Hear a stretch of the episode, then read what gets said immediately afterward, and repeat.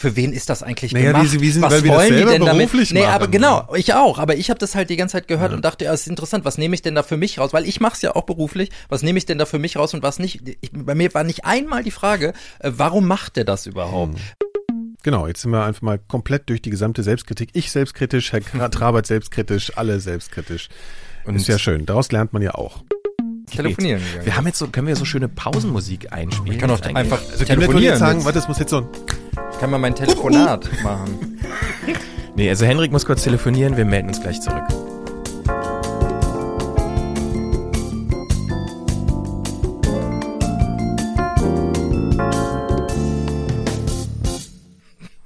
Kann man? Ja, klar.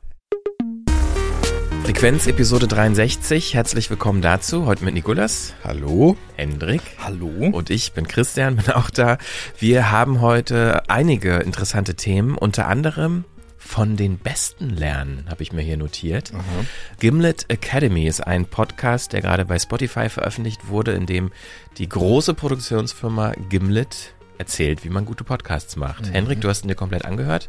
Wir werden darüber sprechen. Und ich habe ein Buch gelesen, das Ähnliches von sich behauptet, und zwar Making Noise von Eric Newsom, ebenfalls äh, beteiligt an vielen bekannten Podcasts. Er hat ein Buch geschrieben mit dem Untertitel A Creator's Guide to Podcasting and Great Audio Storytelling. Also wir werden heute darüber reden, wie andere Leute darüber reden, wie man tolle Podcasts macht. Und vielleicht ähm, können wir alle dabei was lernen. Und wir hören natürlich in neue Sachen rein, die wir so gemacht haben, damit ihr einen Überblick bekommt, was bei 4000 Hertz passiert ist. Und wie immer gibt's auch Picks. Das alles in dieser Folge. Werbung. Ob im Büro oder auf der Baustelle. Je nachdem, welcher Tätigkeit wir täglich nachgehen, sind wir unterschiedlichen Belastungen ausgesetzt. So kämpfen drei Viertel aller deutschen Berufstätigen mit Rückenproblemen. Und die Zahl der Krankschreibungen für psychische Leiden wie das Burnout-Syndrom hat sich in den letzten 15 Jahren vervielfacht. Doch was können wir tun, um im Arbeitsalltag gesund zu bleiben? Die neue Ausgabe der Apothekenumschau erklärt, wie man Rückenschmerzen durch richtiges Sitzen und Bewegen vorbeugen kann und wie sich Stressoren besser ausschalten lassen. Ebenso werden die wichtigsten Präventionsangebote von Krankenkassen, Rentenkasse und Arbeitgebern vorgestellt. Die neue Apothekenumschau. Jetzt in deiner Apotheke. Es kommen ja immer mehr Podcasts raus, alle machen Podcasts, aber kaum jemand macht Podcasts richtig gut. So könnte man zumindest äh, den ähm, die Aussage, die Aussage verstehen, die hinter Gimlet Academy steht, weil warum sonst sollte Gimlet einen Podcast machen, in dem Alex Bloomberg Ja. der Welt erzählt, wie man gute Podcasts macht? Weil er schon sehr selbstbewusst ist, Nein. kann man vielleicht mal so Ich sagen. habe gelesen, dass dieser Podcast auch Gimlet intern neuen MitarbeiterInnen vorgespielt wird. Hast du das o- irgendwo offiziell gelesen? Oder das? Also, Tatsächlich würde ich jetzt mal sagen, es ist nicht mehr als ein Gerücht. Ja. Ich weiß nicht, nämlich nicht mehr, wo ich es gelesen habe, aber irgendwo habe ich es gelesen, dass das angeblich auch äh, eben dafür genutzt wird, um etwas an die Hand zu geben, damit alle so auf der Spur sind, was Gimlet eigentlich will. Ich habe nur die ersten drei Folgen gehört. Du hast die komplette sechsteilige Serie gehört, Gimlet Academy. Erzähl doch mal, worum, worum geht's da? Also erstmal, ich glaube tatsächlich, dass die das machen, weil Spotify möchte halt unbedingt, dass alle einen Podcast machen. Also gefühlt machen ja schon alle einen Podcast, aber Spotify hat sich, glaube ich, jetzt auf die Fahnen geschrieben, dass wirklich noch mehr Leute einen Podcast machen sollen. Und deswegen haben sie halt Alex Bloomberg, und Alex Bloomberg gehört ja jetzt Spotify, äh, so ungefähr, ähm, Also angesetzt. Gimlet wurde gekauft Genau. im letzten vergangenen Jahr. angesetzt, eben so ein How-to, äh, so eine How-to-Produktion zu machen für ähm, Spotify. Und boah, also ich habe das gehört, du ja auch, Christian. Ähm, und am Anfang haben wir beide noch gesagt, nach der ersten Folge, dass ja irgendwie totaler, also irgendwie ist das komisch, so, also weiß nicht, hat uns nicht so gefallen. Und dann habe ich aber weitergehört und dann fand ich es doch ganz gut. Ähm, also es gibt halt dieser eine Fehler wird halt gemacht, dass die erste Folge halt wirklich nicht gut ist und das sollte man glaube ich nie Warum machen. ist die denn nicht gut? Ja, ich. Wollen wir vielleicht mal reinhören in Ja, die okay. erste Folge? Dann haben wir zumindest auch Ja. einen Eindruck davon, wie es klingt. Hello and welcome to Gimlet Academy, the podcast about how to make a podcast. I'm Alex Bloomberg. For the last 20 years, I've worked in the world of radio and podcasting. I got my start at This American Life, the now legendary radio show and podcast started by Ira Glass, which helped define the sound of so much we hear in podcasting to this day. From there, I helped launch a show called Planet Money, which grew into one of the most widely listened to business and finance podcasts in the world. And during that time, I got the chance to learn from some of the smartest, most creative, and talented people in the business. And I had a front row seat as podcasting exploded on the scene, which was awesome. I love this medium. Also in der ersten Folge geht es ja ums Pitchen. Pitchen ist das erste Thema. Zweites Thema ist, wie Bo findet man tolle Booking. Stimmen, also Booking, Booking, wie ja. findet man interessante Charaktere und kriegt ihr auch dazu, dass sie äh, an, auf, in die Show kommen. Dann That's Good Tape, also wie kriegt man tolle Aufnahmen, beziehungsweise was so grundsätzlich und dann ganz konkret, wie kriegt man sie wirklich und dann am Ende, nee, sind ja sogar nur fünf Episoden, sehe ich gerade, ich dachte, es wären sechs. Ähm, putting it all together, also alle Sachen, die man vorher schon gelernt hat in den vier Folgen, zusammengelegt, wie macht man eine wirklich tolle Serie oder eine tolle Folge. Ähm, das so die Inhalte dieses Podcasts. Bei der ersten Folge habe ich halt noch gedacht, so, was soll das mit dem Pitchen? Das ist irgendwie uninteressant. Warum? Also, ne, das, das hat mir irgendwie nicht so viel irgendwie Input gegeben. Weiß, Dir ging es ähnlich, glaube ich. Ähm, aber bei den anderen Folgen war es, also natürlich ist das sehr oberflächlich oder sehr wenig, weil man kann natürlich ganz mehrere Bücher schreiben übers Podcast machen. Das ist halt extrem runtergebrochen. Ich weiß nicht, eine Folge dauert, du hast es da gerade, wie lang, 20 Minuten? ja, so um die 20, 30 Minuten. Das ist natürlich irgendwie nix so. Ähm, was ich aber dann irgendwie ganz, also es ist halt sehr amerikanisch im Sinne von, also es geht jetzt nicht um so, wie macht man Laber-Podcast. nee, ne? genau, es geht, ne, klar, genau, also es geht schon irgendwie, wie baue ich O-Töne mit Text zusammen und mache irgendwie einen Storytelling-Podcast. Und es ist sehr amerikanisch in dem Sinne, dass halt sehr genau gesagt wird, so soll man's machen und so nicht. Und das gibt's ja ganz oft bei so, also ich musste total dran denken an, kennt ihr Sid Field? Diesen, diesen, äh, so einer der berühmtesten Drehbuchtheoretiker aus den USA, der ähm, irgendwie behaupt in seinen Büchern, der ist mittlerweile tot, aber in seinen Büchern behauptet hat, auf Seite so und so des Drehbuchs muss das passieren und auf der nächsten Seite muss das und das passieren. Und da hat man sich natürlich immer drüber aufgeregt und das, das kann man doch nicht machen, das irgendwie so vorzugeben. Trotzdem haben alle sich diese Bücher von ihm gekauft und trotzdem haben es alle gelesen, weil ich finde, man kann auch mal einen Schritt zurücktreten und sagen, ja, das ist ja ganz interessant, dass der das behauptet und ich kann da ja auch für mich, also was rausziehen, aber ich muss das ja nicht als hundertprozentige Vorgabe so machen. So, das kann ja jeder so behaupten. Und wenn man da mal drüber nachdenkt, hat da ja, steckt da auch Wahrheit drin, was er sagt. So. Und genauso ist es nämlich hier bei Alex Bloomberg auch. auch. Er behauptet zum Beispiel in Folge, weiß ich nicht mehr genau, vier oder fünf, dass alle 45 bis 90 Sekunden in einem guten Podcast etwas Neues passiert. Und das kann man halt so behaupten, da kann man halt irgendwie denken, ist ja mal, bist du bescheuert, irgendwie, lass- es ist doch irgendwie, das entscheidet doch jeder selbst.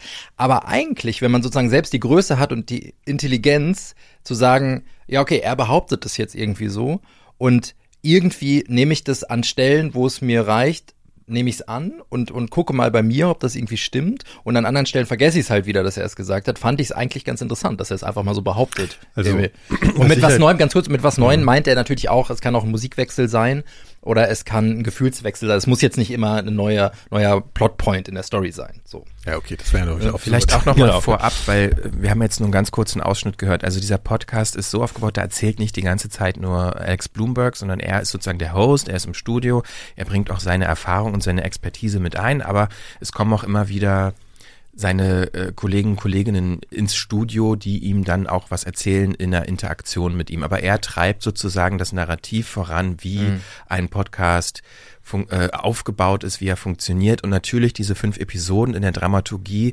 sind auch in der Regel äh, genau so, wie ein Podcast entsteht. Man hat halt, der Pitch ist der erste Schritt, die Weißt Idee. du, was ich mich frage? Wer soll das denn eigentlich hören? Also Okay, äh, ja. mal ganz kurz, da sch- schließt sich noch was an. Beide sofort Luft holen. ähm, nee, äh, also jetzt nicht im Sinne von äh, ein Anfänger, der das erste Mal einen Podcast macht. Äh, wir, ja, also so Leute, die das schon eine Weile beruflich machen. Also was steckt für eine Absicht dahinter, so einen Podcast zu machen, wie er ihn jetzt gemacht Ja, hat? So, das, was ich ne? eben gesagt habe, ich glaube, Ja. Spotify möchte, dass viele Leute Podcasts machen. ja, ich glaube grundsätzlich, dass Po- Spotify möchte, dass die Qualität steigt. Ja, der, der Witz ist, ja, es geht ja um, Sinne von, also was, was das Schlüsselwort ist bei sowas ist ja Konfektion. Ja, also wenn du sagst, ähm, Podcast ist mittlerweile halt irgendwie ein Produkt, ist es ja, ne? Also wenn, wenn's, wenn da solche wirtschaftlichen Interessen dahinter stehen, ist es halt einfach ein Produkt, ist ein Medienprodukt. So, und wie bringen wir das möglichst ähm, sozusagen mundgerecht an, an ans Publikum? Und wie ist es so, dass die Leute es gewöhnt sind, welche, welche ähm, Dinge erwarten die Menschen, auch unterbewusst natürlich, also worauf reagieren sie, woran sind sie gewöhnt. Das ist ja genau das, was auch äh, mit Serien funktioniert, deswegen sehen wir ja nach einer Zeit, haben wir irgendwann gemerkt, ey, am Anfang alles oh, Netflix voll super und irgendwann so, boah, das ist alles genau dasselbe. Und irgendwie ist die Story zwar gar nicht spannend, aber sie arbeitet nach gewissen Schemata, die uns aber dann eben auch irgendwie langweilen. Also ich bin absolut bei dir, dass es eigentlich sinnvoll ist, sich vielleicht solche Dinge, also jetzt auch nicht nur diesen Podcast, sondern mhm. sich mit der mit so Materie, mit so Anle Anleitung auseinanderzusetzen und gewisse Dinge, die man selber macht, vielleicht auch Sachen zu überprüfen, äh, mit der Frage dahinter, liegt es jetzt an, an daran, dass was bei mir vielleicht nicht funktioniert? Könnte man diese Regel vielleicht auch auf was anwenden, was man selber macht. Also, äh, aber nicht, aber was ich halt totalen Quatsch finde, ist sowas äh, als eine als eine so eine klare Gesetzgebung genau, aber zu akzeptieren, ne, weil ja, es natürlich ja. das musst du halt ja, ja. du musst halt abstrahieren irgendwie ja. so und ähm, aber was halt nervt, was ich was mich nervt, ist, dass sie es halt so nicht verkaufen. Also das ist halt das ich finde dass, dass es eben wie der Prediger rüberkommt, also deswegen kann ich mir das auch echt schwer anhören, dass Bloomberg halt eben rüberkommt, wie ich hab's geschnallt. Nee, aber das, genau das finde ich nämlich eben nicht. Und deswegen fand ich dann, konnte ich es okay. dann echt gut hören, mhm. weil ich fand, ich fand interessant, also er, er hat ja nun mal irgendwie einen Plan, so auf seine Art und Weise. Und ich weiß, was du mit konfektioniert meinst. Das ist natürlich. Also Gimlet vieles, hört sich halt genau, für mich vieles, konfektioniert was, genau. an. Ja. Und mhm. das weiß ich aber auch, wenn ich das höre. Und ob das jetzt jemand anders dann nicht hör, mithört oder abstrahieren kann, weil er die Produktion nicht kennt, das weiß ich, das kann ich ja nicht, keine Ahnung, so. Also sozusagen bei mir richtet er nichts an damit, dass er diese Sachen so behauptet. Nee, nee, nee, das so, meinte ne? ich auch nicht, sondern was ich meine ist, dass er sich halt sozusagen geriert als jemand, genau, der es aber ich finde, er macht hat. es in seiner Art, hm. ja, das stimmt. Ich ertrage aber seine Art ganz gut, weil ähm, er ja da nicht, nicht besonders breitbeinig auftritt, einfach in, in der Art, wie er, wie er so, also so ein, Das ist vielleicht Wahrnehmungssache. Okay, ja gut, aber, aber für könnte, mich war es irgendwie. Man könnte aber auch sagen, also er hat's verstanden, ne? Also wenn man es runterbricht im Sinne von, was, also er ist halt sehr erfolgreich. Insofern. Würdest du sagen, dass McDonalds Essen verstanden hat?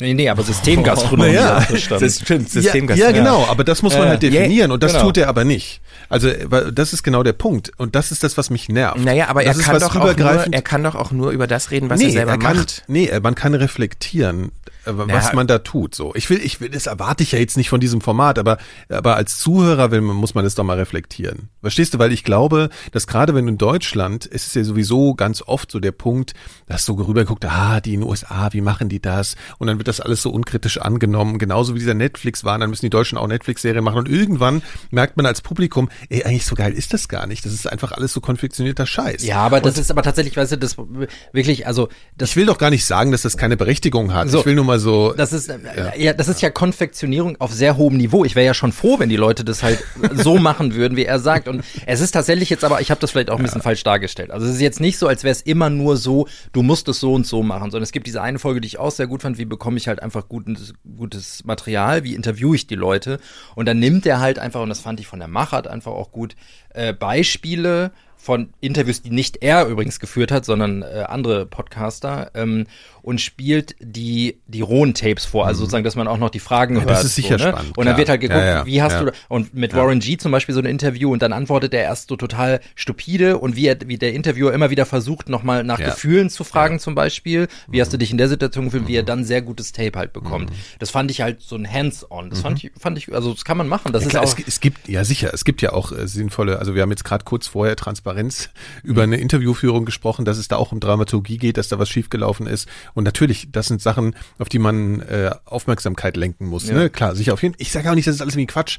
Nur, was ich merke, ist, dass mir diese, also, also allein wenn ich diesen Podcast, den Beginn dieses Podcasts höre, dass mir dieses, okay, so wird's gemacht, ja, das und genau das kommt auch. Ja, das geht mir langsam also so ich, auf den Senkel halt. Aber also deswegen habe ich glaube ich so eine leichte Sache. Also ich zum Beispiel habe das auch nicht so. Ich habe das viel hm. mehr als Angebot wahrgenommen. Nee, es geht mir nur darum, ja, ja, klar, so. aber dahinter, es steht für mich ja auch im Kontext, dass, dass ich Gimlet kaum oder wenig nur noch höre, weil ich genau das spüre. Genau das, was im, im Netflix-Universum passiert. Ich glaube, passiert das ist da aber Produktionsdesign, was dich Ja, nervt, natürlich. So, ne? Und das Deswegen- ist ja, gar nicht so. Also ich glaube schon, dass, gerade, dass die Gimlet-Leute auch gute, Ja. gute O-Töne und Stories finden. Und das erklärt er ja. Und Ja. Gott sei Dank gibt es Verpackung keine ist Folge, es. es, gibt Ja. keine Folge zu Verpackung und Sounddesign, weil die, die das wäre halt dann so Gimlet-mäßig gewesen, das hätte ich Mhm. dann auch nicht gehört, so, weil ich will auch, dass es anders klingt. So. Ja, aber zu deiner Kernfrage oder Einstiegsfrage zurückzukommen, für wen ist das eigentlich? Die Frage habe ich mir auch gestellt, weil ich finde, es ist nicht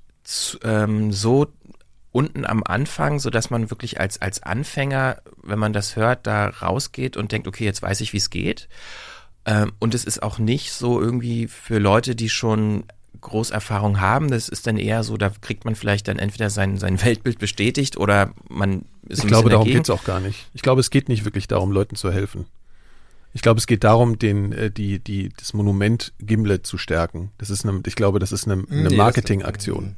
Also ich halte das für Marketing, für, für Gimlet und für die Person und für die, für diese ikonenhafte Position. Das, also ich will das nicht so darstellen, als wäre das rein kalkuliert, so in der Richtung, aber ich glaube, wenn du es analysierst, ist das das, was dabei rauskommt. Dass die Leute immer noch denken, ah ja, also wie Gimlet das macht, das muss man, Also, dass, das, dass da Zentrum, ein Eigeninteresse eine ist, Markenstärkung. Ja. würde ich sagen, definitiv. Jetzt mal grundsätzlich, ich finde das so absurd, dass ihr beide sofort den Gedanken habt, diese analytischen, also auch denkt so, für wen ist das eigentlich Naja, gemacht? wie- wie sind- was weil wir das wollen die denn damit? beruflich Nee, machen. aber genau, ich auch, aber ich habe das halt die ganze Zeit gehört und dachte, ja, ist interessant, was nehme ich denn da für mich raus? Weil ich mache es ja auch beruflich, was nehme ich denn da für mich raus und was nicht? Ich, bei mir war nicht einmal die Frage, äh, warum macht der das überhaupt? Weil das, kam finde bei mir das aber so erst zum- deutsch. Das kam bei mir erst Das- später. Ich habe tatsächlich auch viele Male gedacht, ja, ey, das ist äh, ist eine schöne Idee. Ich mache das zum Teil auch so oder ah, interessanter Gedanke. Auch was du meintest mit äh, wie find, wie wie, ähm, wie fragt man eigentlich interessante Protagonisten an? Wie findet man die?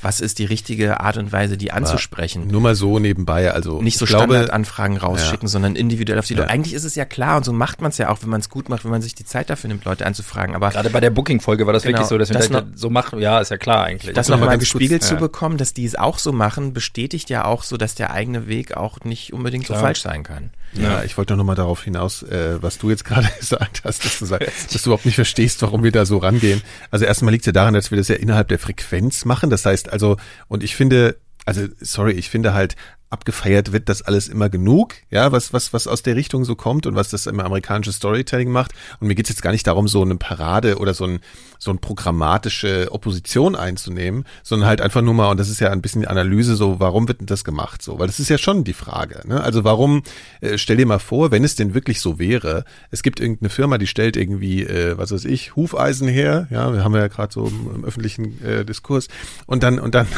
und dann fragt man sich, äh, dann verraten die öffentlich, oder es, nehmen wir Coca-Cola, die verraten ihr Rezept ja nicht. Also warum tut das Gimlet eigentlich? Nein, aber das ist also, doch was komplett, der, der Vergleich hinkt Naja, ja. warum? Weil Coca-Cola will ja nicht, dass die Käufer auch anfangen, selbst Cola zu machen, das auf ihren Vertriebswegen verkaufen. Weil Spotify will das ja. Spotify will, dass die Hörer Ja, auch das ist aber Podcasts deine machen. Theorie. Ja, dass- aber dass- klar, dass- das ist doch logisch. Diese, diese Theorie, dass es diesen Podcast gibt, weil Spotify will, dass mehr Leute Ja, aber gute warum denn? Podcasts machen. Also für mich gibt es ja, keinen anderen Grund. Ich glaube, das ist Marketing. Nee, das glaube ich, weil das, das braucht kein Gimlet-Marketing mehr. Also Doch. die Marke Gimlet muss nicht mehr gestärkt Das werden. glaube ich schon. Warum?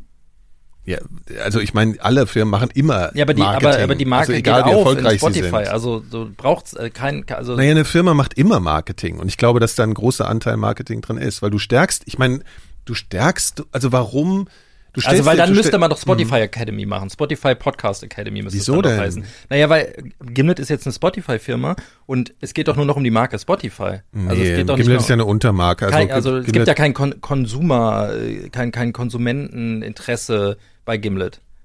Also es gibt ja Es gibt ja ein Interesse, dass Gimlet-Produktionen erfolgreich sind und Gimlet als ein Markenzeichen für erfolgreiche und gute Podcasts steht. Das ist, würden wir uns ja wahrscheinlich einig ja, sein. aber ich frage mich, ob in Zukunft die Gimlet-Produktion als Gimlet-Produktion noch weiter, also es ist, Äh, ja, gut, also, also sagen wir jetzt mal so, dann, also ich glaube, es führt jetzt ein bisschen weit. So, ich glaube halt äh, schon, dass Gimlet irgendwie Marketing mit ein mit eindenkt. Und ich glaube, also es ist ja auch nicht so, als das wäre, als das Gimlet nicht von Anfang an aus sich selbst heraus was Besonderes machen wollte. Also allein diese Entscheidung damals Startup so zu machen als Alex Bloomberg und diese Art, wie dieses Narrativ Gimlet ständig erzählt wird. Also Ja, hier, hier geschieht das Besondere. Hier geschieht die Qualität. Das machen die ja schon. Ich kenne keine andere Firma, die sich so präsentiert nach außen. Nee, aber, ist, aber, und aber da passt es ja ultimativ rein. Das kann man uns doch. Genau, aber, aber ja, aber ich meine nur der Punkt sozusagen dieses Darstellen von Gimlet und so funktioniert das alles bei uns endete ja eigentlich mit dem Verkauf an Spotify eben und diesem Ende von Startup auch. So. Ja, Also deswegen- Gimlet gibt's ja noch genauso. Und die probieren, die, die treten ja auch gar nicht als Spotify auf jetzt in dem Podcast. Die treten Nee, eben, genau. Gimlet auf. Genau, das war ja mein Argument sozusagen.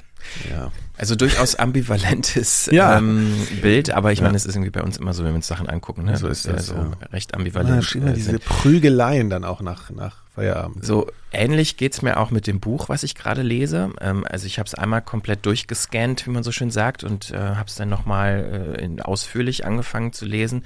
Und zwar Make Noise heißt es von Eric Newsom, der war unter anderem auch beteiligt an der TED Radio Hour, was Konzeptionierung und auch äh, Produktion und so weiter angeht, an äh, Invisibilia oder auch Where Should We Begin, also unterschiedliche Plattformen auch, also einmal äh, ja, öffentlich-rechtliches Radio in den USA, einmal Audible. Er ist in, in Tausendsasser in unterschiedlichen Unternehmen schon tätig gewesen. Und er hat jetzt halt ein Buch geschrieben, wie man auch gut Podcasts macht. Und das ist eigentlich so ähnlich wie Gimlet ähm, Academy in dem Sinne, dass er ähm, auf seine eigene Erfahrung natürlich zurückblickt und ganz viel mh, so Anekdoten reinbringt, obwohl bei dem Academy Gimlet nicht so, obwohl da sind auch viele Anekdoten doch, drin. ja. Ne?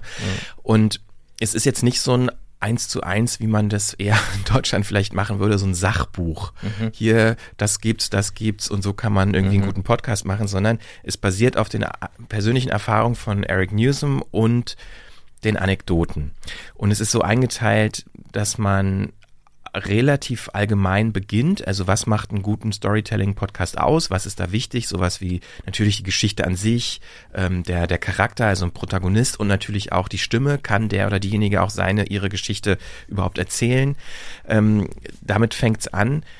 Und dann geht's aber schon los in so eine Konzeptphase. Also was ist wirklich äh, wichtig für einen Podcast? Also eine grundsätzliche Idee, die muss so klar sein, sagt er, und so strikt formuliert sein, dass sie in zehn Worten kommuniziert werden kann.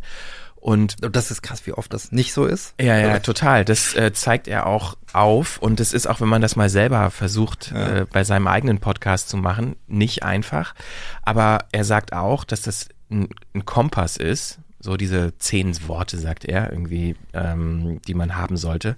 Und ich finde aber, da kommt wieder dieses US-amerikanische mit rein, was mich an dem Buch ein bisschen stört, dass er das alles immer so groß aufpumpt. Zum Beispiel, wenn es jetzt um diese zehn Worte geht, sagt er, man sollte die am besten groß ausdrucken und an die Wand hängen und jeden Tag da drauf gucken und egal, wenn man ein Interview plant mit einem potenziellen Protagonisten oder man eine Idee hat für eine Reportage oder so. Bei jeder Frage, die man sich stellt für eine Umsetzung einer Episode oder eines Gedankens, muss diese Frage oder diese zehn Worte, die müssen sozusagen darauf zugeschnitten sein. Und beziehungsweise seine Idee und seine Fragestellung muss immer zu diesen zehn Worten passen. Und er verpackt das immer in so schöne Anekdoten, auch wie er seinen Arbeitsplatz gestaltet hat. Das finde ich zum Teil wirklich unterhaltsam. Zum Beispiel so ein Negativbeispiel, was er äh, über seinem Schreibtisch hängen hat, ist ein Foto von Richard Branson. Das ist der Gründer von Virgin Air unter anderem, also so ein, auch so ein, so ein Multi, wahrscheinlich Milliardär, glaube ich auch. Der mit den schönen Haaren. Der ist Genau. auch durchaus, glaube ich, hat auch, also ist nicht so Also eindeutig. Sein, ne? sein, sein Negativbeispiel dafür ist, ähm, der, also er hat bestimmt schon, war in, in gefühlt hunderten Podcasts zu Gast als Gast und hat in jeder Folge, egal wo er war, immer es selber erzählt. Und das alleine bringt's halt nicht, ne? Celebrity, zum Beispiel, wenn du einen Talk-Podcast machst, ist halt schön, wenn du jemand Bekanntes hast, aber wenn das jemand ist, der immer das selber erzählt, bringt dir das halt irgendwie auch nichts. So, und deshalb hat er halt irgendwie ein Foto von Richard Branson in seinem Büro hängen, was so ihm immer das vor Augen hält, macht Dinge anders. So. Schräg. Ja, und, und ich finde, das Lustig, zu, lustig äh, sich sozusagen ständig daran erinnern zu wollen, macht Dinge anders, aber was ich das daraus mache, ist, ich schreibe mal eine Anleitung. ja, also ich finde, an sich finde ich das Buch hilfreich, weil es so auf ähm, also bei ihm kann man auch sagen, er ist erfolgreich in dem, was er tut oder was er bisher getan hat. Und er gibt auch sehr viel, er erzählt nicht nur, was bei ihm funktioniert hat, sondern er erzählt auch viel, was nicht funktioniert hat und erzählt, warum oder warum er glaubt, dass es ähm, gescheitert ist, eine Idee oder eine Produktion. Aber ich finde, er inszeniert sich doch sehr als derjenige, ja, der es halt irgendwie geblickt hat. Auch wie er halt irgendwie oft erzählt, dass er schon so oft als so ein bisschen so als der Feuerwehrmann gerufen wurde, wenn Leute in der Konzeptphase nicht weitergekommen sind bei irgendeinem NPA-Radio-Podcast-Projekt und dann wird er gerufen und er richtet es dann im, mhm. im Team und so. Das fand ich ein bisschen over the top manchmal. Aber trotzdem habe ich ganz viel mitgenommen an ähm, an Inspiration. Das wollte ich gerade sagen, weil ich meine, eigentlich finde ich das immer gar nicht so schlimm, weil wir das eben bei dem, bei dem Gamelet-Ding auch gesagt haben, dass die Leute sich dann so generieren als die irgendwie die Mega-Experten. Solange man selber das irgendwie inspirierend findet und irgendwas für sich rauszieht, ist das doch eigentlich. Ja, er kommt auch okay. nicht nur selbst zu Wort. Also ja. er hat auch zum Teil Interviewpassagen, auch O-Ton-Passagen transkribiert von anderen tollen Leuten, sei es jetzt Ara Glass oder ne, wenn es darum geht, wie führt man tolle Interviews, ist äh, ein Kapitel oder ähm, ja, welche Funktion haben bestimmte Formen, also sei es jetzt ein O-Ton oder sei es ein Kommentar, sei es Musik, also das wird schon alles ganz toll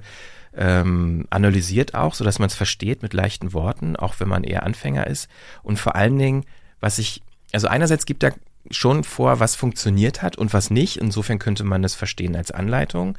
Gleichzeitig sagt er aber auch, wenn du glaubst, du hast eine Regel entdeckt, vergiss sie nicht zu brechen hin und wieder. So irgendwie so don't be boring, mach nicht immer dasselbe. Mhm. Ähm, und das sind so oft, das klingt so banal, aber wenn man das so anhand der Anekdoten und an der, anhand der Geschichten und Projekte, an denen er beteiligt war, liest, nimmt man doch irgendwie recht viel mit, finde ich. Ja, ich glaube, was, was einfach nur sozusagen, was man ja, was ja irgendwie auch logisch ist, ist, dass halt immer ein eigenes Gespür zu allem dazukommen muss. Ja, du kannst halt, und das ist ja auch irgendwie klar, aber ähm, du kannst halt niemand, der kein Talent für sowas hat, wird dadurch zu einem guten Podcaster. Das ist, glaube ich, das muss man einfach nur mal ausgesprochen haben, auch wenn es irgendwie selbstverständlich ist. Aber so ist es halt. Ja. ja. Also ich glaube auch, um überhaupt zu, das, was du sagst, finde ich auch total wichtig. Also dieses, das äh, rauszunehmen, was, also was auf den individuellen Fall passt mhm. und das auch nicht nur als Hinweis oder als Regel zu nehmen, sondern nur als ich könnte auch mal daran denken, ja. ja. Äh, das ist halt irgendwie total wichtig, aber genau diese Leistung, das dann abzugleichen mit einem eigenen Urteil mhm. und zu verstehen, warum das jetzt Sinn macht oder warum es gerade das jetzt gerade keinen Sinn macht, das ist ja das, was du wahrscheinlich durch Erfahrung, durch Talent und alles weil erstmal an. Also du musst halt vor ja allen Dingen, glaube ich, dir viel drauf schauen. Also du musst auch viel lesen und nicht nur ein Buch ja, und das als Bibel nehmen und durcharbeiten, ja. sondern du musst irgendwie aus vielen Richtungen. Ich habe allerdings eine Sache in dem Buch, äh, nehme ich mit, die mir so ein bisschen Angst macht. und zwar, also das war im Subtext auch bei Gimlet Academy zu hören, und zwar bei Gimlet Academy wird das nicht so explizit gesagt, ähm, aber man hört das ja, da sind ganz viele Leute involviert. Mhm. Auch was für Leute immer ins Studio kommen bei Alex Bloomberg und ihm davon erzählen. Man merkt halt und man weiß natürlich, es ist Teamarbeit. Mhm. Und genauso ist es auch bei Eric Newsom. Er fängt halt auf so einer individuellen Ebene an, so ne, was man auch als Reporter machen kann oder als Autor und so. Und irgendwann, relativ am Ende, geht's auch so um, um Teamprojektarbeit und auch um Teamführung, wenn man halt jemand ist, der ein Konzept sich überlegt hat und sich ein Team zusammenstellt, um ein Projekt zu realisieren, was dabei wichtig ist. Und da habe ich irgendwie für mich so mitgenommen, okay, also so wie ich das zum Beispiel mache, äh, mit den Formaten, die ich bisher gemacht habe, war das so so eine One-Man-Show. Irgendwie ja, von der von der Recherche zur Interviewführung bis zur Produktion bis zur Distribution irgendwie geil. Ich kann alles selber machen und ich ja. habe auch irgendwie so das Know-how, um das zu tun. Aber damit stößt man natürlich auch sehr schnell an gewisse Grenzen. Und das hat mir dieses Buch auch wirklich klar gemacht, dass ab einer bestimmten Projekt nicht unbedingt Projektgröße im Sinne von Anzahl der Leute, sondern wenn man was Aufwendiges machen will, kann man es natürlich nicht alleine machen. Und das, das zu verstehen und zu realisieren und überhaupt diesen, diese Ressourcen zu haben und aber auch diese, Flexibilität und persönliche Freiheit abzugeben, um zu delegieren, um irgendwie ein Team aufzubauen. Ja, das, das ist, da, da steckt viel, nee, ich meine, da ja. steckt, da steckt viel dahinter. Und zumindest, wenn man es so sieht, wie viele es ja sehen, dass der US-Podcast-Markt zum Teil vielleicht eine Form einer Blaupause ist für das, was hier mal passiert, ist es absehbar, dass die Zukunft eher darin besteht, viele Leute an einem Projekt arbeiten zu lassen, als Also zumindest, wenn man wirklich groß sein will, tolle Sachen machen will. Ja, warte das mal, ist also wir unwahrscheinlich. reden jetzt, wir reden jetzt von, von, vom weitesten Sinne von, Storytelling. von Story, ja, also klar, von darum geht's ja auch in dem Buch. erzählerischen Ja, ja, Formaten. Das ist zumindest das, was ich äh, mitnehme bei dem Buch, wenn man seiner Argumentation und seiner Analyse Warum aufgrund seiner Angst? Anekdoten. Naja, weil bisher ich immer alles alleine gemacht habe. Naja, also erstens mal, äh, ähm, erstens mal haben wir, glaube ich, schon hier arbeiten wir schon gemeinsam auch an Ideen und reden auch darüber natürlich. über unsere Ideen und das aber ist nicht im Vergleich zu den Projekten, wie er sie beschreibt. ja Das sind ja, dann mal auch klar, so ja klar, aber 20 da, da Leute geht's halt Teams. ja, da geht's aber auch um ja ja, aber da geht's natürlich auch um ich glaube schon, ich glaube aber nicht, dass es halt so zwangsläufig so ist, dass du mit mehreren Leuten automatisch irgendeine, irgendeine Qualität herstellst. Ähm, äh, ich glaube, was, was einfach notwendig, was, was da zum Beispiel jetzt, da geht es jetzt zum Beispiel darum, was zieht man für seine persönliche Situation daraus, für, für, ein, für eine Erkenntnis oder was kann man selbst tun. Und ich glaube, es geht da auch viel um, um, um Feedback und um, um verschiedene Perspektiven, die während der Produktion einfließen müssen. Und das ist halt das, was, was, äh, weshalb wir eigentlich sogar das hier mal irgendwann gegründet haben, dass das passieren kann. Ne? Das, da, natürlich sind wir irgendwie klein und, und da, da, da, das geht auch nicht immer. Aber ich, das ist doch eigentlich was, also ich finde es lustig, dass du sagst, dass du diesen Begriff Angst benutzt, weil eigentlich finde ich ja, ist ja dieser sozusagen dieser, dieser Moment, wo man sich gegenseitig abgleicht, wo man über Dinge spricht und so, den finde ich ja eigentlich Teil des schönen Weges und ja, Prozesses. natürlich, so habe ich das auch nicht gemeint. Okay, okay, weil- ich habe das da, ja. ich habe das gemeint. Also wenn es wirklich so kommt, dass man ab einer, also dass man halt einfach so ein großes Team braucht und viele Leute. Du brauchst Also, es nicht. brauchen Nee, brauchen nicht, aber, Aber klar, wenn man in dieser Liga mitspielen möchte, Ja. also ne, also die USA sind da ja wirklich noch ein paar Jahre voraus. Also so große Podcast-Teams, wie da teilweise für Produktionen Mhm. bereitgestellt werden, auch bei Gimlet, gibt's in Deutschland noch nicht. Das hat tatsächlich auch mit Professionalisierung irgendwie in Einzelbereichen zu, zu tun. Das ist auch sehr amerikanisch, ne, dass du halt einzelne Arbeitsprozesse zerlegst, ganz klein machst und dann jemand dafür ansetzt, wie zum Beispiel auch bei dieser Booking-Folge, über die wir eben gesprochen haben, dass es dann Leute gibt bei Gimlet, die nur Leute, andere Leute suchen und dann auch au- auf detektivische Art und Weise. Also irgendwie, ich suche diesen Gesprächspartner, ich habe aber nur ein Foto von ihm und keine Ahnung, ob er überhaupt noch lebt und wo er lebt. Und dann setzen sie, fangen die an, das Foto zu analysieren und zu gucken, ähm, kann, kann ich irgendwie rausfinden, wie diese Person heißt, finde ich den in irgendwelchen Social Media ähm, Netzwerken und also, und wenn du dann jemand hast, der nur sowas macht, dann will der ja auch Erfolg haben in genau dieser kleinen teiligen Arbeit und setzt dann vielleicht mehr Energie daran, als wenn wir jetzt sagen, ich brauche diesen einen Interviewpartner, ah, ich finde ihn nicht, äh, ich google ihn nochmal, ich finde ihn immer noch nicht, ja gut, dann muss ich meine Story ändern. So, ich glaube, das ist halt der Punkt irgendwie. Das kann man ja nicht leisten. Ja, ich glaube, ich meine, das sind nochmal Sonderfälle, weil das jetzt zum Großteil auch journalistische ähm, Arbeiten sind. Jetzt zum Beispiel bei Gimlet sagen ganz viele auch, ne, sehen sich auch so ein bisschen als journalistische ähm, äh, Produktion und dass da allein was Fact-Checking angeht. Ich glaube, das hat in den USA auch nochmal eine andere Ebene aus juristischer Sicht, weil man sich sonst sehr schnell angreifbar äh, macht und dann wird man verklagt und ist sofort millionenlos so ungefähr. Das ist ja in Deutschland irgendwie auch nicht so, wenn man sich mal anguckt, was allein Fact-Checking hier in Medien ist, ist im Vergleich zu US-amerikanischen mm, Produktionen im journalistischen Bereich auch sehr viel weniger ausgebaut. Und ja, aber ich meine, wie gesagt, was ich da mitnehme ist, ich bin da schon von überzeugt, dass die Qualität von Produktion oder noch mehr als vorher, dass die Qualität von Produktion schon auch eine, ähm, eine Gruppengröße, abhängig von der Gruppengröße ist. Und das ist einfach was, was ich noch mehr mitnehme, was ich vorher nicht so konkret hatte für mich. Ja. So, wir haben jetzt so viel gesprochen, äh, wie andere behaupten, meinen, dass sie wissen, wie man Podcasts gut macht. Jetzt reden wir über unsere Podcasts. Denn und wir können es ja und wirklich. empfehlen euch, Oh Gott, oh Gott. empfehlen euch ein paar Hallo Produktionen. Ironie, Tag, Tag. Ja.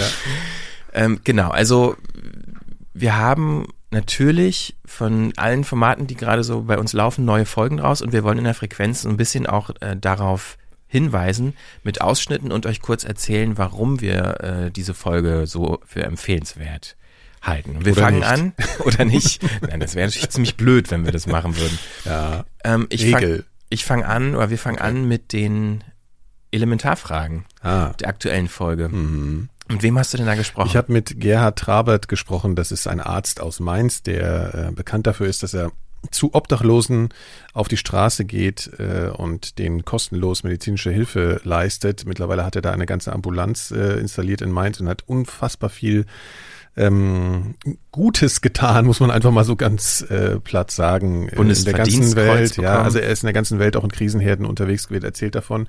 Und ich finde es eigentlich ganz interessant, weil wir nochmal zurückzukommen, was wir im Prinzip vorher besprochen haben, dass, äh, dass man auch bei Interviews auf eine Dramaturgie achten muss. Und ich tatsächlich finde, das haben wir auch alle festgestellt, kann man auch mal selbstkritisch sein, dass das dramaturgisch nicht sehr gelungen ist, das Gespräch.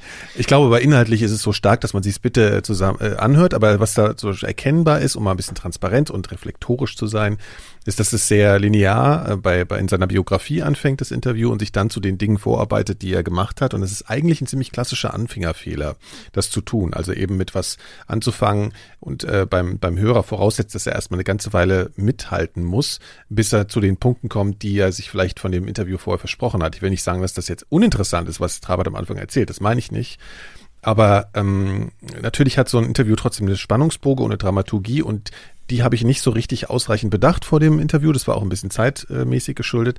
Aber ich finde, also jetzt mal ganz abgesehen davon, von so, von solchen Dingen zu sprechen, finde ich ihn als Person irgendwie unglaublich und fand das eine tolle Begegnung. Und ich glaube trotzdem, dass man das Gespräch wirklich gut anhören kann ja. und ihm zuhören sollte. Das glaube ich auch. Also sehe ich auch so. Und äh, dieser Punkt der Selbstkritik finde ich ganz interessant, dass du den gebracht hast, weil ähm, der Herr Trabert ja auch sehr selbstkritisch ist. Gerade in dem Ausschnitt, den ich rausgesucht habe, der für mich einer der stärksten Momente in dem Gespräch ist, was so ja in der zweiten Hälfte zu hören ist, als er auch so konkret von Situationen erzählt, die er als Arzt erlebt hat, die ihn bis heute, also die ihn auch geformt haben. Und er beschreibt dort eine Situation, wie er als Arzt ähm, im, im Irak ist, in Mosul, und dort eben eine sehr selbstkritische Erfahrung gemacht hat.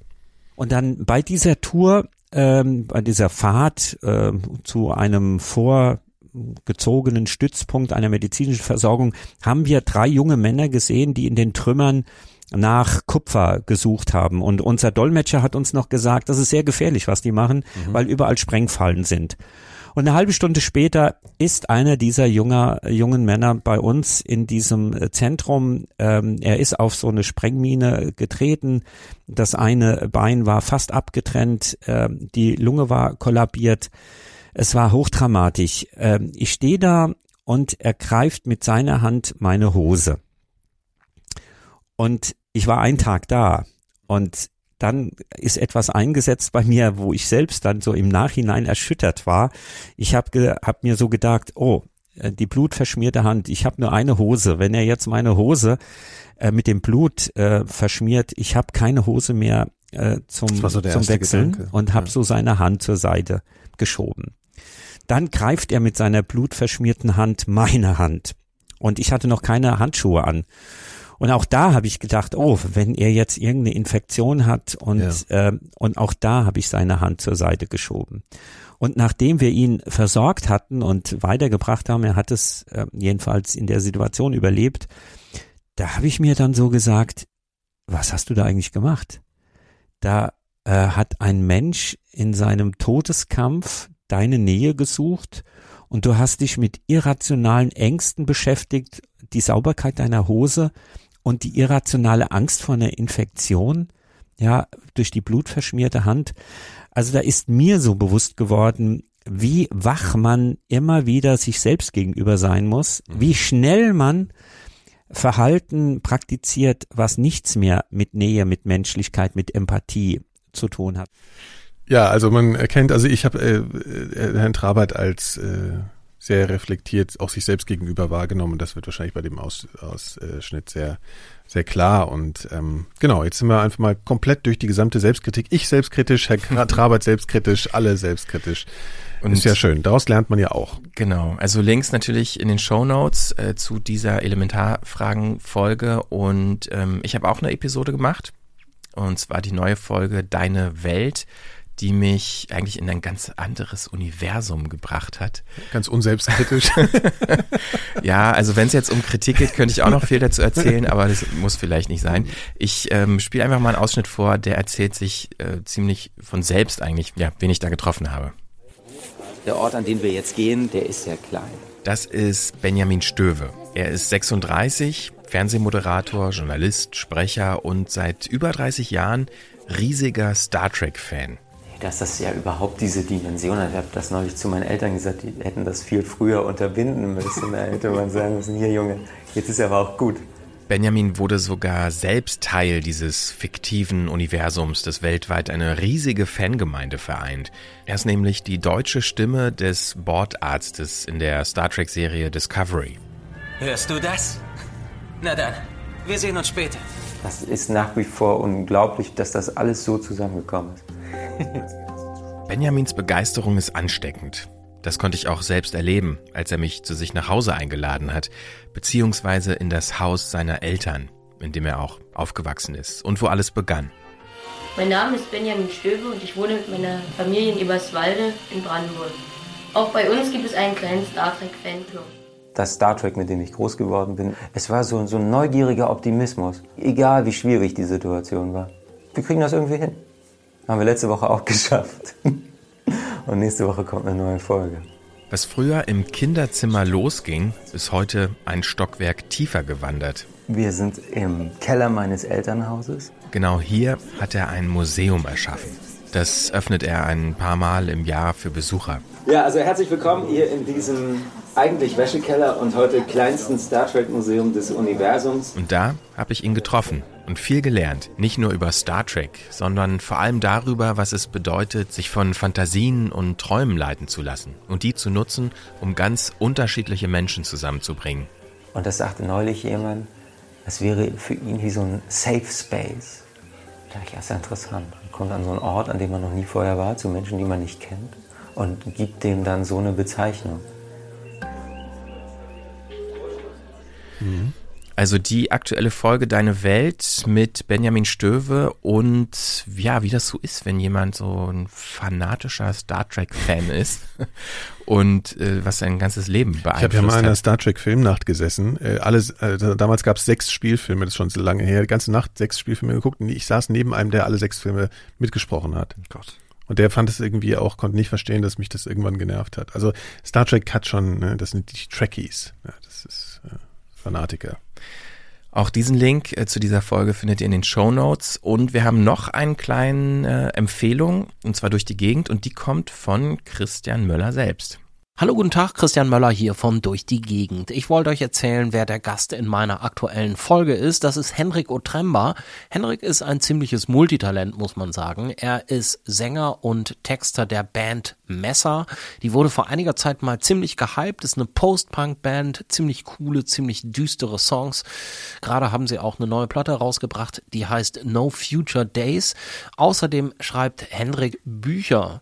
Letztes Jahr ist sein zweiter Roman erschienen, der heißt Kachelbarts Erbe. Außerdem ist er bildender Künstler und seine Gemälde sind inzwischen nicht mehr nur auf den Plattencovern seiner eigenen Band zu sehen. Über all das haben wir gesprochen bei einem Spaziergang in Recklinghausen. Da ist Henrik geboren und aufgewachsen und man merkt, die Erinnerungen an diese Zeit, die liegen da wirklich an jeder Straßenecke für ihn. Der Blumenladen da vorne, Ja. da, bin ich immer total gerne reingegangen, weil es so schön gerochen hat.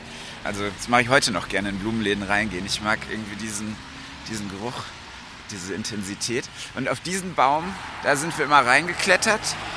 Und wir hatten früher so Floppies, so dicke, aber recht kleine Papprohre, wie von so einer Küchenrolle oder so, oder so Ja. Alufolie. Und da haben wir dann von einem Wischhandschuh den Finger abgeschnitten und mit Isolierband drum geklebt. Und dann konnte man mit so Erbsen damit schießen. Aha, okay. Und dann haben wir immer auf Leute geschossen vom, vom Baum aus. Und da vorne gab es Matschburger. Matschburger, ist das mit Schokoküssen, nehme ich an? Nee, nee, nee, nee. Äh, Matschburger waren tatsächlich Hamburger. Und die haben wir uns manchmal von unserem Taschengeld gekauft. Und wir haben die Matschburger genannt, weil äh, die haben sogar irgendwie den, den Salat, äh, haben die sogar mit erhitzt. Also das war wirklich ein, äh, man, man nahm das in die Hand und es zerfloss förmlich. Wir haben es aber geliebt. Durch die Gegend mit Hendrik Otremba von der Band Messer. Und ähm, die Folge findet ihr natürlich auch auf 4000herz.de, Links in den Show Notes. So, das waren jetzt so drei aktuelle Folgen, die wir euch hier gerne kurz vorstellen wollten, die wir euch empfehlen, allesamt äh, ab sofort zu hören und äh, wir hoffen, ihr habt Spaß dabei. Es kann sein, mir fällt gerade ein, eventuell ist eine Folge bisher nur im Club zu hören und kommt in wenigen Tagen. Das ist ja ganz praktisch, dann auf den. Club hinzuweisen, club.4000herz.de, Club mit K, da kann man uns unterstützen und ähm, das klingt immer so runtergerasselt, aber das ist wirklich eine ganz besondere Erfahrung, wenn man, also jedes Mal, wenn ich merke, jemand tut das gerade oder hat das gerade getan, weil wir dann eine E-Mail bekommen äh, oder eine Nachricht oder wir kriegen Feedback, ähm, dann ist das echt ein sehr erhebendes Gefühl und motiviert uns wahnsinnig und es hilft uns auch extrem. Also es äh, kann man nicht oft genug sagen. Es ist äh, ganz toll, wenn ihr uns äh, unterstützt. Also club.4000herz.de Club mit K. Das geht auch schon mal so gut. Stimmt. Muss man immer dazu sagen. Mitgliederbereich, bei dem ihr uns unterstützen ja, könnt und genau. ein paar Extras kriegt, wie Folgen ein bisschen früher, werbefrei und Bonusinhalte, wie man so schön sagt. So, und jetzt kommen wir nur noch zu den Picks, die wir gleich machen, nachdem mhm. Henrik kurz telefonieren kurz telefonieren geht. Wir haben jetzt so, können wir so schöne Pausenmusik einspielen? Ich kann auch einfach also telefonieren. sagen, warte, das muss jetzt so ein kann mal mein Telefonat machen. Nee, also Henrik muss kurz telefonieren, wir melden uns gleich zurück.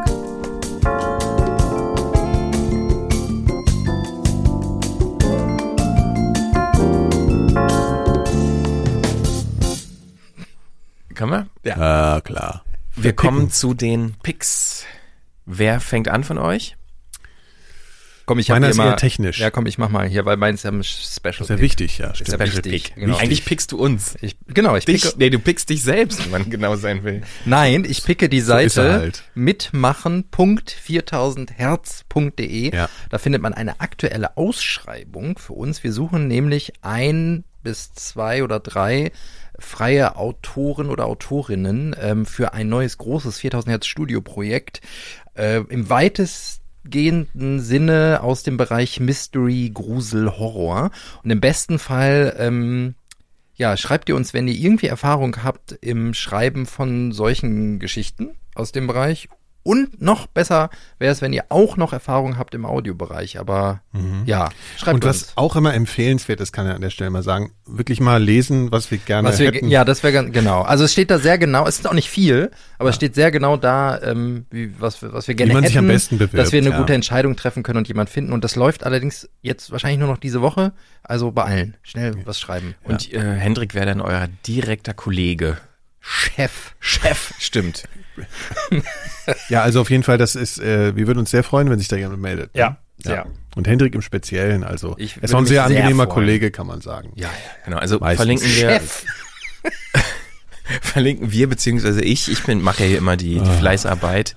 Ich verlinke das nochmal in den Show Notes. Mach das mal. 4000herz.de slash Ja. mitmachen, da ähm, genau ist das Der aufgeführt. ist nicht immer so, ja. Er ist, Nee, nee. Wer ich jetzt oder nee, er hier, er. Hendrik? Ich oder was? Ihmchen. Er ist nicht ja. immer Chef. Ja. Gut, Nikolas, du machst weiter mit Ja, also ich Pick. picke jetzt zum dritten Mal, glaube ich, dasselbe Produkt, aber immer wieder aus anderen Gründen. Und das, das spricht Kopfhörer? einfach dafür, nein, heute Software. Software. Also, und zwar wieder mal die tolle, die tolle, tolle Podcast-App Castro für iOS. Nicht gleich abschalten, nicht gleich vorspulen, weil es gibt jetzt wirklich eine Funktion, die die sozusagen das ganze, ähm, die, das Nutzungsverhalten so einer App nochmal total erweitert, finde ich.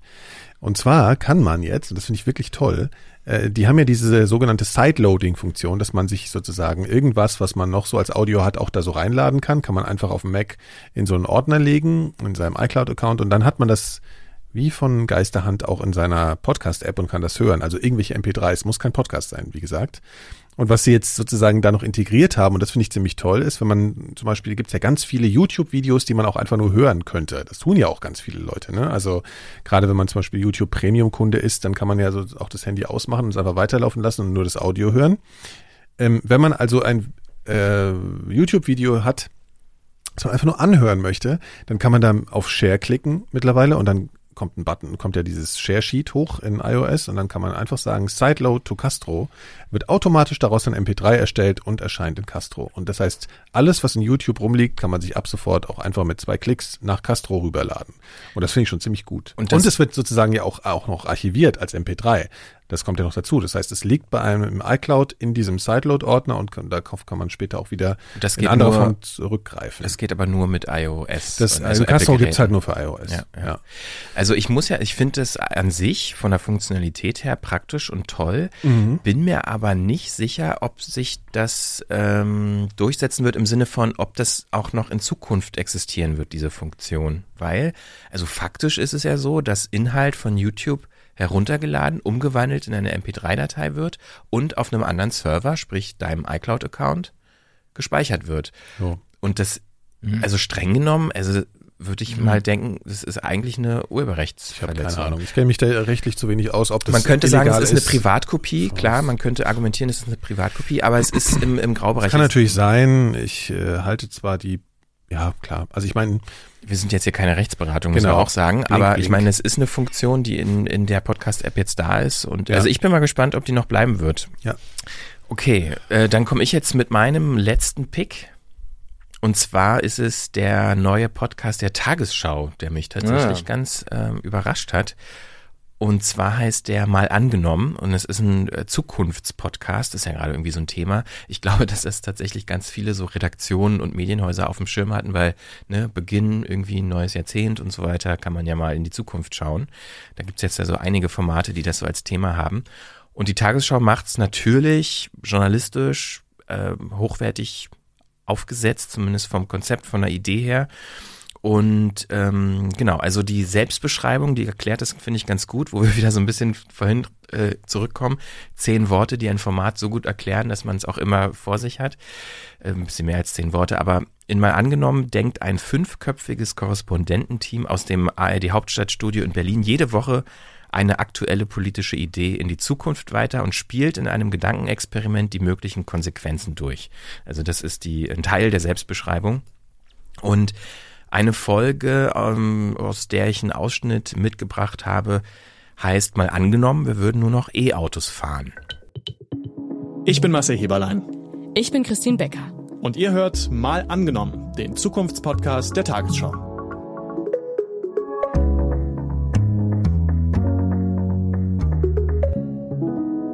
Schön, dass ihr dabei seid. Marcel und ich, wir sind Korrespondenten hier im ARD Hauptstadtstudio in Berlin und in diesem Podcast nehmen wir uns ab sofort jede Woche eine politische Idee vor und wir schauen mal, was wäre denn, wenn sie Wirklichkeit würde. Heute mal angenommen, wir fahren in Deutschland alle nur noch Elektroautos. Was würde das bedeuten? Für deutsche Autofahrer und Autobauer könnte das Stromnetz 100% E-Autos überhaupt aushalten? Und was würden all die E-Autos für Marder bedeuten? Mal angenommen, es käme so. Dann könnte sich die Tagesschau in Zukunft vielleicht so anhören. In Deutschland ist heute die letzte Tankstelle für Benzin und Diesel geschlossen worden. Durch die Umstellung auf Elektroautos werden in diesem Jahr laut Gewerkschaften Genau, und es ist ein kurzer ähm, Ausschnitt, der auch sehr stark schon so ein bisschen die Struktur ähm, ja, transparent macht. Also so ist eigentlich jede Folge aufgebaut. Eine sehr klare These oder ein klar formuliertes Thema. Und dann fängt das immer an mit so einer fiktiven, aus der Zukunft klingenden Tagesschau-Meldung. Und äh, das ist teilweise ein bisschen albern, aber das macht finde ich wahrscheinlich auch so gedacht für ein breites Publikum diese These nochmal klar, um dann darüber ähm, im Team zu sprechen. Und meistens ist es so, dass diese zwei Korrespondenten, die da im Studio sind, jeder hat unterschiedliche Themen vorbereitet und stellt dem jeweils anderen so seine Recherche vor. Und es ähm, ist kurz und knapp gehalten und meistens so um die 20, 30 Minuten und das finde ich, dadurch ist es halt, kann man sagen, auch massenkompatibel, aber gleichzeitig finde ich es ein bisschen schade, dass keine Zeit und keine Freiheit da ist, es auch mal für ein Thema mehr in die Tiefe zu gehen. Das finde ich ein bisschen schade. Und was ich ähm, auch für ein Gefühl immer habe beim Hören, ist, dass es ein bisschen gehetzt klingt. Als würden die eine Live-Radiosendung machen, für die sie wirklich nur 25 Minuten Sendezeit haben und alles irgendwie ich unterbringen glaube, müssen. heute muss man immer unter Stress Vielleicht stehen. wissen die das die nicht. digitalen Medien muss man immer schnell sein. Wir wissen jetzt nicht, dass die Folgen unterschiedlich lang sein dürfen. Ja, aber es ist natürlich für Tagesschau-Verhältnisse absolut revolutionär, Aber insofern, ich- weil es halt ja. super locker ist. Aber Ich hörst du es äh, gerne wirklich? Also du pickst es ja jetzt, hörst du es wirklich auch? Also ich habe jetzt drei Folgen gehört ähm, und habe die gerne gehört, aber habe jetzt auch nach drei Folgen das Gefühl, also ich finde die die Themenspanne ist groß und das finde ich toll, aber mir fehlt dann doch ein bisschen die Tiefe. Was sehr beachtlich ist, dass sie das, Entschuldigung, äh, Hendrik, äh, dass sie das wirklich in der Tagesschau beworben haben, diesen Podcast. Ach, haben sie das? Das habe ich schon, ich glaube, mehrfach schon haben sie das gemacht. Also das ist natürlich ein Hebel, den äh, Das ist aber äh, größeren Hebel gibt's ja eigentlich gar nicht. Dafür ist es aber dann, äh, sieht man mal, wie schlecht die Conversion Rate sein muss vom Fernsehen zum Podcast, weil das ist ja eins der reichweitenstärksten Fernsehprogramme in Deutschland. Ja, Sie haben einen Nachrichtenplatz in der Tagesschau Ja, benutzt. naja, es war so ganz am Ende, so kurz vorm Wetter oder irgendwie so. Das ist ja absurd. Weil ich mein Nachrichtenwert ist da ja. Also, ich glaube, na sie gut. hatten es sogar auch in Tagesthemen. Aber ich muss mal sagen, also was ich schon mal gut finde, ist, dass es irgendwie mal eine neue Idee ist. So, oder? Also mal, weil irgendwie habe ich gerade so das Gefühl, bei deutschen Podcasts äh, potenzieren sich gerade einfach nur bestehende Ideen nochmal, irgendwie es wird immer nochmal wieder dasselbe gemacht und es Mhm. hört sich so an, als sei es auf jeden Fall irgendwie mal anders gedacht. Also es ist auf jeden Fall, man erwartet natürlich bei der Tagesschau, dass es journalistisch sauber ist, dass es gut recherchiert ist, dass die Fakten, dass das alles stimmt so. Das zumindest was ich jetzt gehört habe und um es überhaupt beurteilen zu können, glaube ich, also das ist so. Äh, und natürlich hat es aber eine ganz andere Farbe. Das ist halt nicht so steif wie eine Tagesschau, sondern es ist halt natürlich angepasst auf dieses äh, wahrscheinlich auch im, im, im Kopf der Redakteure vorhandenes fiktive, was auch immer dieses Podcast-Publikum ausmacht, aber es wird angenommen, es ist jünger, äh, es hat vielleicht nicht keine Ahnung, so noch nicht so ein Wissen in den Themen. Deshalb kann man da irgendwie gut reingehen mit einer steilen These in die Zukunft projiziert und darüber locker reden, aber gleichzeitig irgendwie so eine gewisse journalistische Vielfalt mit reinbringen. Also diese Balance zu finden. Man hat ja auch mitbekommen, ich weiß nicht, ob ihr das gehört habt, die Tagesschau hat ja auch experimentiert oder macht es, glaube ich, immer noch mit äh, TikTok, Mhm. diesem ähm, Mhm. Social Network aus China wo die ja auch so sehr spezifisch für dieses Medium zugeschnittene Inhalte machen.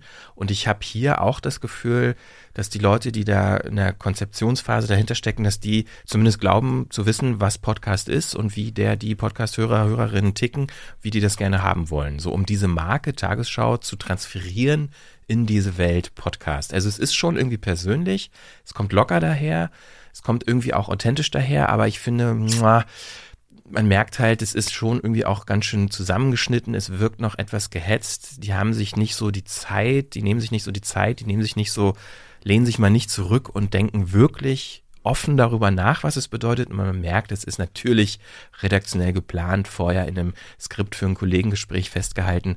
Die wissen schon genau, was sie erzählen werden, bevor sie angefangen haben, die auf Aufnahme zu drücken. Und das ist halt kein, kein offenes Nachdenken, sondern strukturiert, redaktionell vorbereitetes äh, Gedankenexperiment, was natürlich klar ist bei der Tagesschau.